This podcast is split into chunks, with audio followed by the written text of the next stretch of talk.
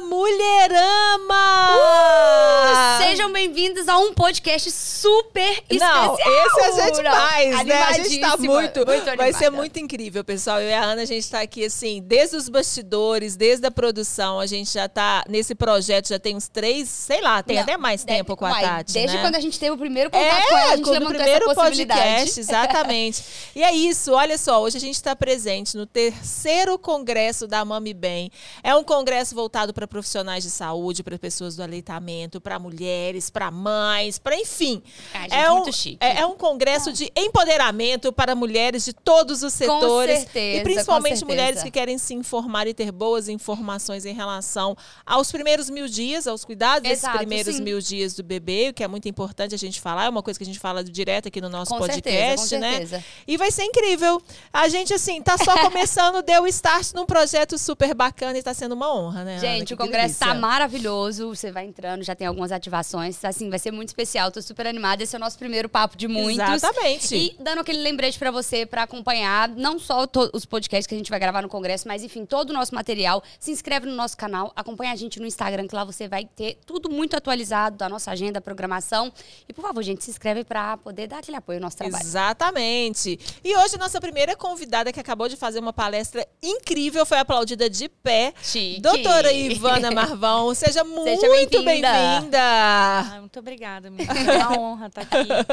E é, eu estou pela segunda vez no congresso. Participei do segundo congresso e estou tá, agora no terceiro, né? Show então, é, Aí é uma experiência boa, porque a gente revê os amigos depois desse tempo de pandemia. Uhum. E aí, depois dessa época que todo mundo ficou mais afastado, se ver, se reconhecer, uhum. né, com desses contatos online, é um prazer. Traz até um quê a mais especial aí pro congresso, traz, né? Traz, Nessa essa comeback aí depois da pandemia. A doutora Ivana é ginecologista obstetra. Hoje ela estava contando aqui nos bastidores pra gente que ela, a gente está atuando em Ilha Bela, mas ela é lá de Belém. então ela tem uma experiência incrível nessa questão é, materna, né? E o tema da palestra dela foi algo incrível que a gente vai conversar exatamente sobre isso, são as violências obstétricas e o que mudou em tempos de Covid. O que mudou em tempos de Covid, doutora Ivana? O que mudou é que a gente teve uma agenda política que hum. colocou no papel como poder violentar uma mulher. Né? Nós tivemos é, é, possibilidade, tínhamos uma estrutura de saúde que nos dava a possibilidade de capilarizar, de atender a periferia do nosso país, o sertão, o interior do Brasil. Uhum. E nós não utilizamos isso. Nós temos serviços de informação, de vigilância sanitária, nós não usamos isso. É, Para informar. Nós tínhamos informações a respeito da transmissibilidade do vírus, de agravamento entre as mulheres é, gestantes e puérperas, e não disponibilizamos para elas, por exemplo, máscaras N95. Uhum. Quando a gente pensa na, na epidemia do HIV/AIDS, por exemplo, quando a gente fala em redução dos danos, vocês vão lembrar, a gente tinha campanhas inúmeras de liberação das camisinhas. Sim, fato. Né? E a gente não distribuiu máscaras N95 para as pessoas, uhum. né? Isso é uma redução de danos. As pessoas entravam no hospital, por exemplo, com máscara de pano. Sim. Uhum. Enquanto nós, profissionais de saúde, estávamos com as nossas máscaras N95. Alguns de nós não, né? Porque a gente precisa uhum. lembrar que a gente teve uma, uma capacidade muito reduzida da distribuição desses equipamentos. Com certeza. Então, acho que o que mudou foi que a gente institucionalizou a violência, né? E elas ficaram muito marcadas porque houve uma agenda de disseminação do vírus, porque essa era a filosofia do executivo no Brasil, e realmente eles conseguiram disseminar o vírus. Né? Então, eu acho que é, a gente conseguiu pôr no papel como, como violentar essas mulheres. Isso está registrado né? com as políticas públicas. É, entendi. A gente fala muito sobre essa questão de violência obstétrica, que é um tema que, que você fala muito sobre isso, mas ainda é um tema tão obscuro, assim, tão, tão silenciado, né?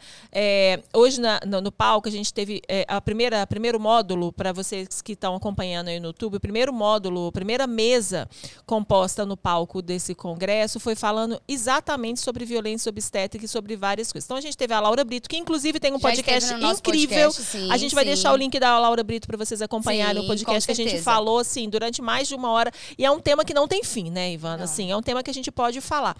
E a Laura falou, inclusive, do caso da Chantal e tudo, da, do quanto é silenciado. E por que isso ainda, Ivana? Por que, por que não falar sobre? Por que não punir? E por que não até informar as mulheres? Talvez as pessoas elas tenham até essa vergonha de, de informar mesmo a mulher sobre os seus direitos. Por que ainda esse silêncio? A Paula foi profunda, né, na é. pergunta dela. ah, vamos lá.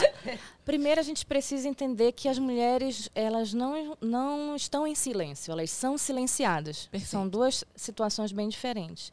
E essa, esse silenciamento das mulheres, ele é estrutural, porque ele é do machismo, né? Então, essa, como a gente conversou, eu acho que todos os palestrantes, a gente até brincou lá nos bastidores, a gente não, não sabia é, como era a palestra de cada um, mas a gente teve a nítida impressão que todo mundo seguia um fio de raciocínio, porque a gente, quando fala de violência obstétrica, a gente fala de violência de gênero. E quando a gente fala de violência de gênero, a gente está falando de machismo estrutural. Com certeza. A gente está falando de discriminação. Então, essas mulheres, elas, inclusive, têm, elas são, in, elas são condicionadas a não reconhecer essa violência. Perfeito. Né? Então, eu acho que esse silêncio vem disso. Ela, ele, é um, ele é um silêncio é, passivo, né? no sentido de que elas são obrigadas a não falar. É, é uma é. mistura de falta de informação, de abertura, e, e, enfim, a gente fala muito disso, né? Da é. pessoa não saber nem identificar tá. que está passando por uma situação de, de violência. Sim. É, e, a, e, e, a nossa sociedade, eu acho que ela tá, a gente está vivenciando essa questão né, de, ódio, de ódio, né? E aí a gente precisa lembrar sempre que ódio é diferente de raiva. Uhum. Né? O ódio ele é construído. Uhum. Né? O ódio ele é uma filosofia. E essa, essa estrutura que a gente vê nos serviços de, também nos serviços de saúde é, reflete muito bem o que está acontecendo na nossa sociedade. Né? O que a gente vivenciou, por exemplo, na pandemia, foi um aumento absurdo de feminicídios, por exemplo. Sim, que é o, sim. O, o, a ponta do iceberg de uma sequência de violências que as mulheres sofrem. Né? Sim. A gente falou muito sobre isso, né? Será que é porque as redes sociais mostram mais ou será que realmente é porque os números estão aumentando? É. Eu acho que a pessoa está falando mais. É, eu acho que a, a a gente tam, a, vamos partir também de uma, uma outra questão, né? A gente tem uma comunicação no Brasil em que poucas pessoas têm acesso à internet.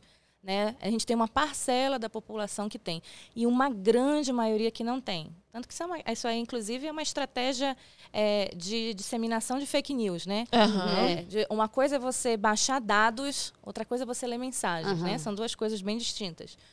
E eu acredito que a gente fala mais hoje, obviamente, porque todos os meios de comunicação são fontes de educação, uhum. são fontes de informação. Então, é, mesmo que eu não tenha acesso, alguém teve, alguém pode ser essa ponte que numa conversa comigo também fale. Uhum. É, quantas é, crianças, por exemplo, ou, ou, mulheres que sofriam violências e não sabiam nem que estavam sofrendo violência, uma reportagem, uma, uma, uma notícia, ah, isso é violência. Então, uhum. Então, então esse reconhecimento ele precisa ser educado e também precisa ser educado não violentar, né? Com Exato. Então aí a gente é, é, tem essas questões que eu acho que a gente precisa capilarizar mais, chegar mais é, é, é num número maior de pessoas para que a gente não só identifique a violência, mas também que não a permita que aconteça, não a normalize, né? Acho eu acho que está uma coisa atrelada à outra, né? Porque Exato. a partir do momento que a gente consegue é, não é, conscientizar essas mulheres a não se calarem, a saber identificar,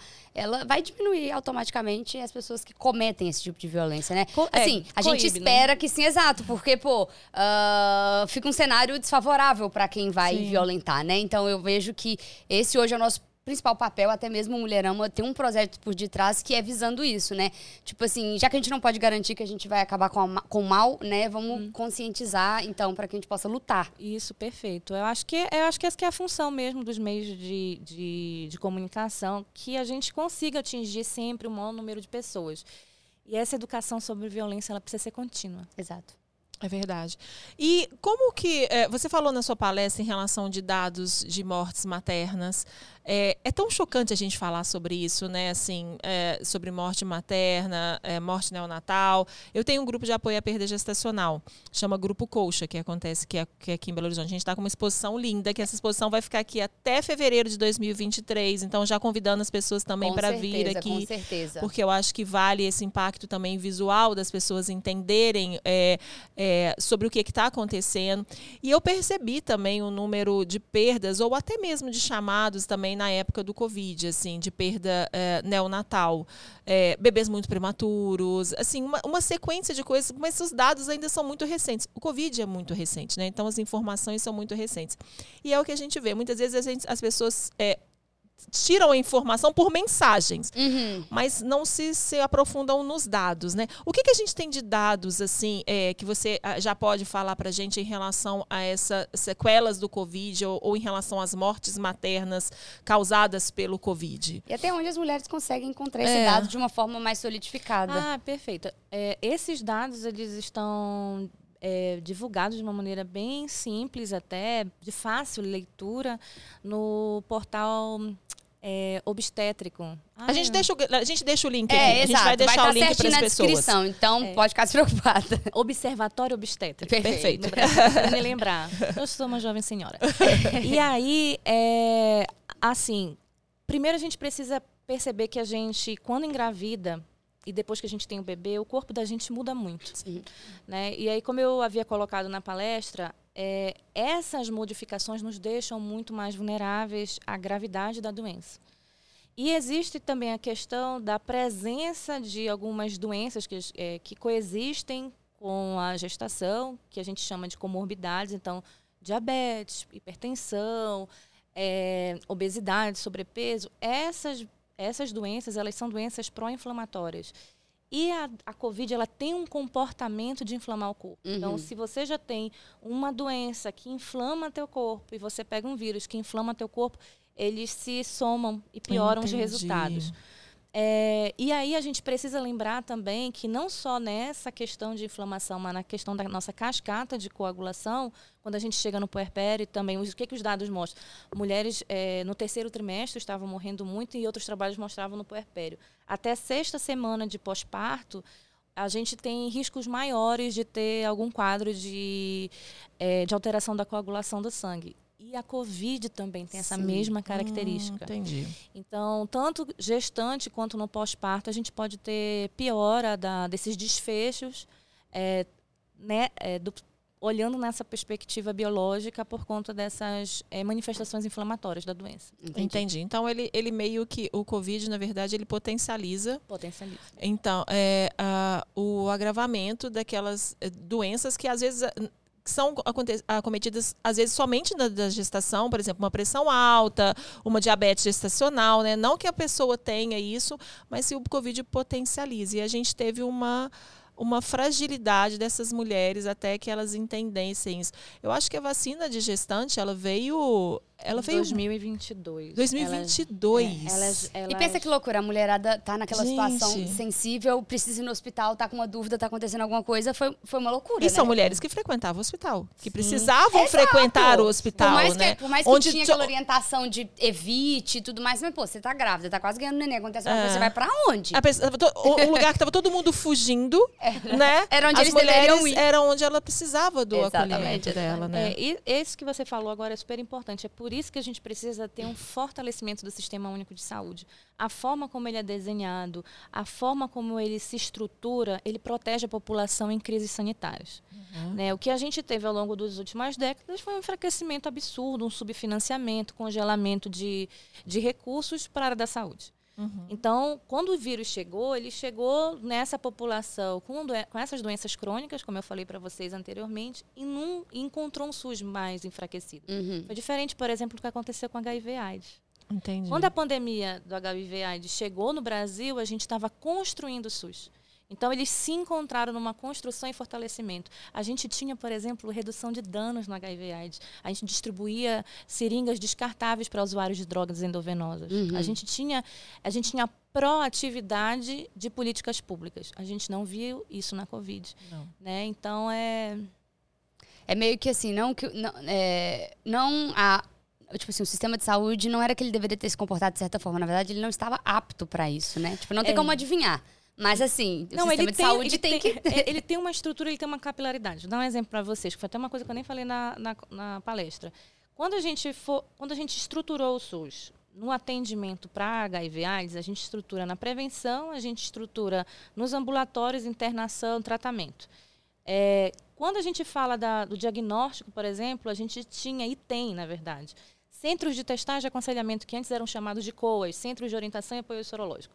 Eles se transformaram em centros de testagem e aconselhamento. Isso foi feito para HIV e para as hepatites. Uhum. Entendi. Então, você tem uma capilaridade de atendimentos e de, de, de setores de, de, testagem. A gente não teve políticas de testagem universal. Quando vocês falaram da questão hospitalar, por exemplo, as mulheres chegavam no hospital. Sim. Como é que os hospitais se organizaram? Se organizaram em áreas restritas e, e as áreas é, de pessoas que, teoricamente, não estariam com a doença.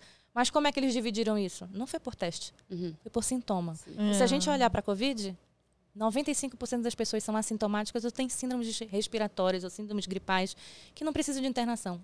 As outras é que têm sintoma. Então, praticamente, a gente dividiu os hospitais em quem tem sintoma e sem sintoma. Entendi. Sem testagem. Exato. Sem testagem. Sendo que era impossível Colocando detectar. todo mundo numa vulnerabilidade, foi o fato, né? É, a gente tem dados de, de números de mulheres, de, de- de gestantes, números, assim, a gente tem isso. Talvez lá no observatório elas têm esses dados, tem esses né? dados. É, De, de o que, que o observatório tem? A gente, é, ele, ele é uma plataforma de dados e nessa plataforma de dados, a, aí como não tinha a história da testagem, a gente precisa é, lembrar que ele é uma plataforma de dados de uma síndrome que a gente chama síndrome respiratória aguda grave. Então, quando você é acometido de alguma infecção viral e essa infecção viral se agrava com você tendo desconforto respiratório, dificuldade para respirar, você tendo a saturação, concentração do oxigênio baixa, dor, dor no tórax.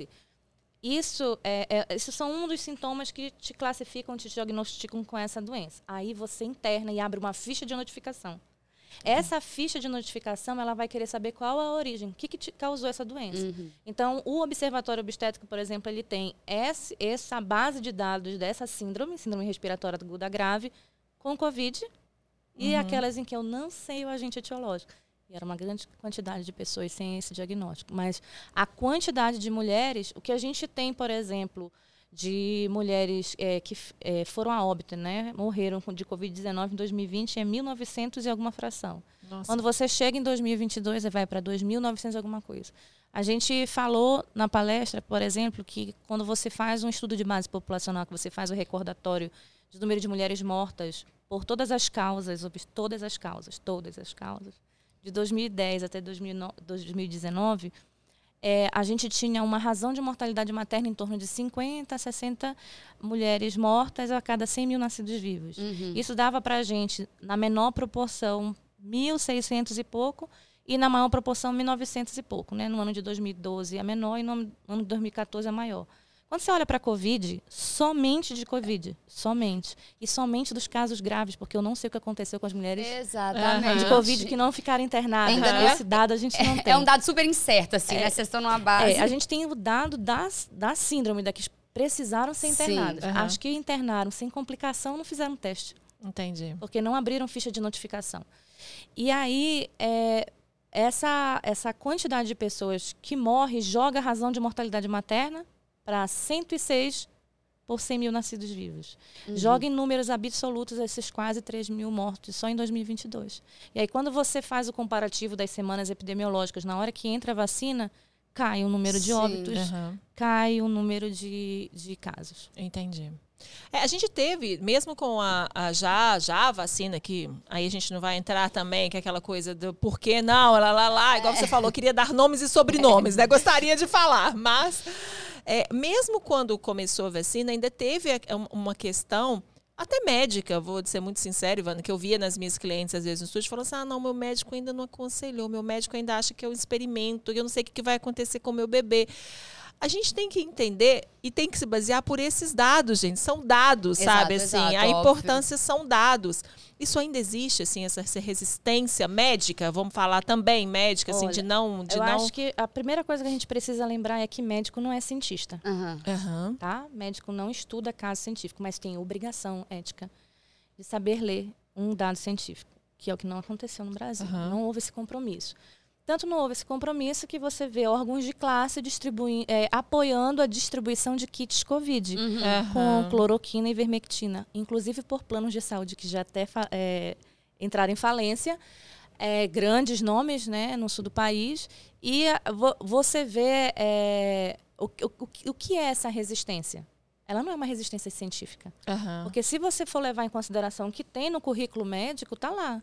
Você estuda ética médica, você estuda como ler um artigo científico. Então, assim, o que faltou para mim, acho que foi além de humanidade, Uhum. faltou ética. Uhum. Então, não é, não aconteceu isso só lá em 2020 ou 2021, acontece até hoje. A gente observa uma quantidade absurda de recomendações médicas sobre não vacinar as mulheres gestantes antes de 20 semanas. Isso não tem apoio científico. Uhum. Inclusive, é, há recomendações e recomendações das sociedades internacionais americana, australiana, canadense e europeia de que elas sejam vacinadas no momento em que elas se descobrem gestantes Aham. para ontem, elas têm que se Uhum. vacinar ontem. E do nada a sociedade médica brasileira, e eu vou falar isso porque são, são há uma, um comportamento é, é, infelizmente apoiando esse tipo de recomendação de que as mulheres só se vacinassem com acima de 20 semanas, isso não tem apoio científico nenhum. O que, é- o que a gente precisa compreender é que, mais do que nunca, principalmente quando a gente é professor e a gente trabalha com os acadêmicos das nossas áreas e das respectivas áreas, é, a gente precisa focar muito nisso. Acho que a gente precisa ter um compromisso ético em estudar. Que uma coisa, por exemplo, é você passar ivermectina e cloroquina em março de 2020, que ninguém sabia o que estava acontecendo. Exato. Outra coisa é você prescrever essa mesma medicação sabendo que, já sabendo Uhum. que ela não traria nenhum benefício, ao contrário. Ela tirou do mercado, porque era uma grande procura eh, do mercado, remédios importantíssimos para quem tinha lúpus e outras doenças reumatológicas. Ela sobrecarregou eh, muitas pessoas eh, com disfunções no coração, no rim, porque não são medicamentos simples. Exato. Eles E a podem trazer automedicação rolou solta, né? ah, direto. E planos de saúde fazendo seu kitzinho Covid, entregando as pessoas fazendo filas e filas de carro aí para esperar o seu kit. Então, com o apoio eh, do Estado, com o apoio dos, dos conselhos de classe, com o apoio dos planos de saúde. Perfeito, foi o que ela falou brilhantemente, né, gente? Assim, a gente está falando. é, se, se existisse uma desculpa, né? Vamos falar assim: se existisse uma desculpa, essa desculpa morreu lá em 2020. Exato, exato. Ela já não é mais não válida. tem como a gente É, sustentar argumentos é, já estudados, já cientificamente comprovados, sabe, por pessoas. É, é- é o que ela falou, médico não é cientista, mas existem, é, existem sabe, estudos sobre. Então eu acho que E o comprometimento que ele tem para com a sociedade de Exato. consumir esse estudo, né? Ele não tem que tirar as Exatamente. coisas da cabeça dele. Então é, é- E a mulher se porta como numa situação como essa? Ela É. fica refém. Fica totalmente vulnerável. E tem aqui, e aí, vamos voltar para as nossas palestras, a relação de, pro- de poder, né? Ela confia no que o profissional de saúde está falando para ela. Ela confia no que exato. o médico está É, falando. exato, Então, se ele diz, É, olha, eu acho melhor você não tomar, porque vai que acontece alguma coisa com o seu bebê. Eu não me responsabilizo. isso. Né? Essa é a fala que a gente ouve há, há décadas no parto, né? Uhum. É, eu acho melhor eu vir por cesárea, vai que acontece alguma coisa com o seu bebê. Aham. Então, é é só a gente olhar, é, isso é histórico, então é, a gente tomar muito cuidado. Eu vou falar para vocês, porque está escrito, isso é matéria, né? Está publicado, é só procurar no Google. Teve profissional médico quebrando comprimido de cloroquina e colocando para a mulher aspirar. Isso está descrito, a pessoa está sofrendo processo. Ela saiu de um estado e foi atuar em outro. Isso aí está escrito. Então, passando ozonioterapia retal, por exemplo, para as pessoas, sem nenhuma sem nenhum respaldo científico, prescrevendo medicamento. Então, assim, eu acho que a gente precisa, quando a gente, quando a gente vive, ai, quando a gente vive um momento histórico, Aham. né, que foi esse que a gente viveu, Nós eu acho que a é. gente precisa ter a humanidade de fazer reflexões. Uhum. Isso é uma, eu acho que é um compromisso que a gente tem com quem vem depois da gente. Então a gente precisa ver que tem muita coisa que precisa ser revisitada na formação, que precisa ser revisitada nas, nas, nas especialidades, porque antes de qualquer coisa a gente precisa ter muito compromisso com o ofício da gente, Uhum. né? Com o que a gente está recomendando, com a forma como a gente é, é, se disponibiliza a tratar uma pessoa. Exato. É, Ivana, é, eu sei que essas informações, muitas dessas informações, igual você falou, é um poder de hierarquia mesmo, é aquela questão da violência, é uma questão da violência sobre gênero, de você falar com a mulher, de você meio que ameaçar. Porque essa fala eu acho tão ameaçadora, eu que convivo também na ambiência de parto, às vezes eu vejo umas falas machistas e ameaçadoras, porque não é num tom de ameaça, mas é o a forma quando você fala, assim, Uhum. caramba, isso é muito ameaçador, sabe assim, olha, eu acho melhor você não tomar vacina, porque vai que. Isso pra mim já Exato, é uma exato. ameaça, Com sabe? certeza, com Isso certeza. pra mim já é uma, Você uma violência. Exatamente, você joga a responsabilidade inteira e ela e tá vindo de um profissional. Mas é, a gente sabe também que essas informações estão, é, algumas informações corretas estão dis- é, disponíveis na internet. Então, assim, é o que a gente reforça aqui. Pesquisem, sabe, É. gente? Não confiem só, às vezes, também só no que seu médico fala. Eu não estou, assim, desmerecendo a classe de forma nenhuma, mas a gente sabe que a gente tem. A gente faz isso para tantas coisas na nossa vida, né? Para tudo. Às vezes a gente pede opinião para três coisas de uma coisa. De, de três, de Exato, uma coisa tão exato. fútil, às É. vezes, né? Por que não também é, se entender, se inteirar melhor do que está acontecendo da atualidade, sabe? Ainda mais um assunto fazer tão isso? importante, né? Vai ser a sua vida, seu corpo, seu bebê. Então, Exato. por que não ter outras opiniões, né? É. Fica uma coisa Eu muito. acho que essa vai ser uma cicatriz que a medicina vai carregar muito tempo, por culpa dela. Porque na partir do momento que, quando você procura um profissional de saúde e você não confia nele, Uhum, ou não confia que aqueles profissionais de saúde não estão te dando o melhor, uhum. você eh, tem descredibilidade. É, Então eu acho que esse tiro no pé imenso que a medicina deu é. no pé dela, ela vai ser cobrada aí nas próximas décadas. Eu não sei como é que a gente recupera isso, porque Uhum. é muito difícil. Isso é Com uma, certeza. como o Alexandre falou, né? A gente precisa fazer é uma cura coletiva. Uhum. Então isso precisa ser, ser ser conversado coletivamente, porque é complexo. Porque É. tu já imaginaste todas as tuas situações em saúde, você sempre precisar dessa segunda É. ou terceira opinião, É. alguma coisa fragilizou demais. Exato, concordo. E eu nunca Não tinha parado gente- pra é- pensar assim, é, nesse é, tiro no pé mesmo. Não é que tudo que ele falar é ultra mega verdade, mas poxa, a gente perde aquela ideia do médico de família, o médico da família, É, pra onde ele foi? exato. Concordo. Você já É. sai do médico hoje desconfiado, né? Exato. Você fala, será que ele tá querendo me vender alguma coisa? Será que é uma coisa que é melhor pra ele? Ele- Será que não sei o que? é. Será que é verdade? Será que é mentira? Você sai, Exatamente. tipo assim, de mão... Exatamente Não, eu- isso. Vou refletir demais em cima É, dessa frase. É exato. fato. Não, né? e, e Isso, ela me assim. trouxe algo que eu senti essa semana, que eu fui na ginecologista, eu saí de lá, e eu saí de lá e falei, gente, nossa, eu vim aqui pra sair bem, mas eu saí que eu tô com tanta coisa na cabeça agora. Eu falei, ai, que loucura. Mas eu acho que é exatamente É. isso. A gente tem a sensação de que, não sei, Tá- exato, não sei. Fragilizou Exato. a confiança. Ah, fragilizou a confiança. Fragilizou a Tipo, confiança. será que ela é a pessoa? né? Será que não então, é? assim, e aí é, eu quero saber onde é que a gente vai buscar isso daí de volta. Porque é, eu lembro bem disso, quando eu entrei na faculdade, há umas boas décadas atrás, quando a gente teve aula de deontologia médica, eu lembro exatamente disso da minha professora falando. Já pensou? Você faz a prescrição e o paciente tem. Mas é isso mesmo que eu tenho que tomar? Será que não é melhor conversar com alguém? Ela disse: acabou. Aham. Acabou tua relação com o teu paciente ali. Aham. Aquilo ficou na minha cabeça durante tanto tempo. E aí para você, e aí que acontece? A gente tem que recuperar essa confiança à exaustão. A gente está trabalhando de maneira ex- é, exaustiva na informação. Então, é, eu acho que a gente que está tentando recuperar isso que ficou frágil, a gente está tendo um trabalho em dobro, porque a gente está precisando voltar a conquistar a confiança. Voltar é muito difícil, né? É, é, a partir do momento que você quebra, voltar é Exato. sempre mais com difícil, toda né? certeza, com toda certeza. E você acha que, eu sei que você também é professora, que você é, instrui é, nas suas redes também, enfim. Você acha que essa nova mentalidade, a gente vai falar da- do, do que, a gente espera para o futuro também, que todo eu tenho filhos pequenos, assim, né? vamos pensar. Você acha que essa nova geração de médicos, eles vêm já com esse outro pensamento em relação a, a uma boa assistência? A gente está falando agora em relação à assistência a violências e tudo. Você acha que talvez, que, talvez essa pauta nem, nem você nem tenha estudado na, na sua faculdade sobre violência obstétrica, estudo, eu não sei se, se existiu. E você acha que essa nova geração que está vindo aí está vindo pelo menos com um pouco desse pensamento um pouco mais voltado para isso?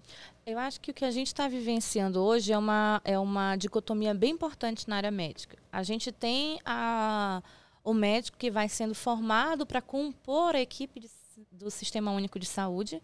Então, a gente tem a, o fortalecimento das, das políticas públicas com residência médica em saúde da família, é, da parte obstétrica e tudo. E a gente tem um outro lado da pessoal que já entra na medicina pensando no empreendedorismo do consultório. Ah, entendi. E aí, aí é complexo você Entendi. dialogar sobre essas coisas que eu estou falando quando a pessoa ela está querendo conquistar a clientela Uhum. é, apenas, é, é, por exemplo, por uma rede social. Uhum. Claro que tem pessoas na rede social muito sérias, Sim. muito comprometidas com conteúdo de qualidade. Uhum. Sim. Só que quem assiste, às vezes, tem muita dificuldade de discernir quem é quem. Exato.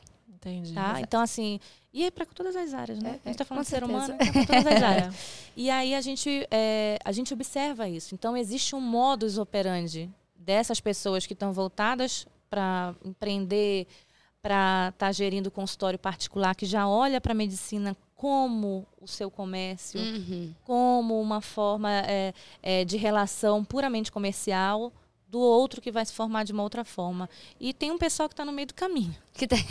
Entendeu? Então, assim, eu acho que hoje as pessoas já estão buscando medicina pensando nesse No com- empreendedorismo, business, é. nessa, nessa relação comercial. Então, Entendi. temos muito trabalho pela frente. É, É, Paulo. É pouco, não. recon- tenho- achei que ia ser positivo, reconfortante, é, Ah, Paulo. não, tro- não, andar eu não tô daquela... É porque o ser humano, gente, ele tá complicado. Igual ela falou, é pra todas as áreas. O negócio é que pra mim eu vejo a ladeira abaixo, entendeu? Mas vamos pensar positivo, que é isso Não, que mas, resta. vamos, mas aí a gente, a gente tem umas Ivanas da vida. Com certeza. A gente tem uns Alexandres da vida, umas pessoas que dão uns puxão. pró- E a gente, principalmente, tem uns congressos como esse que nos Exato. trazem pro centro Mas é e isso que eu fala falar. assim. Quantos congressos desse você acha que a gente ia precisar pra poder Exatamente. alcançar a galera que a gente tá. Os 8 bilhões de Exatamente. pessoas que a gente completou ontem nesse planeta Terra.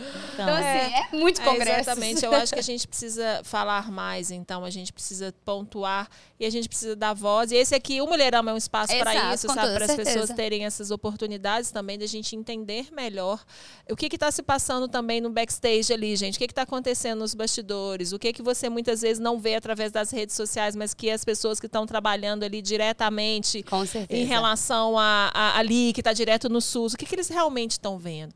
O que, que aconteceu com essas grávidas lá atrás, sabe? Uhum. Assim, então vamos, vamos se aprofundar um pouco mais, né? Eu acho que a gente Perfeito, precisa de perfeito. muitos congressos como esse, hein, Com Tati? certeza.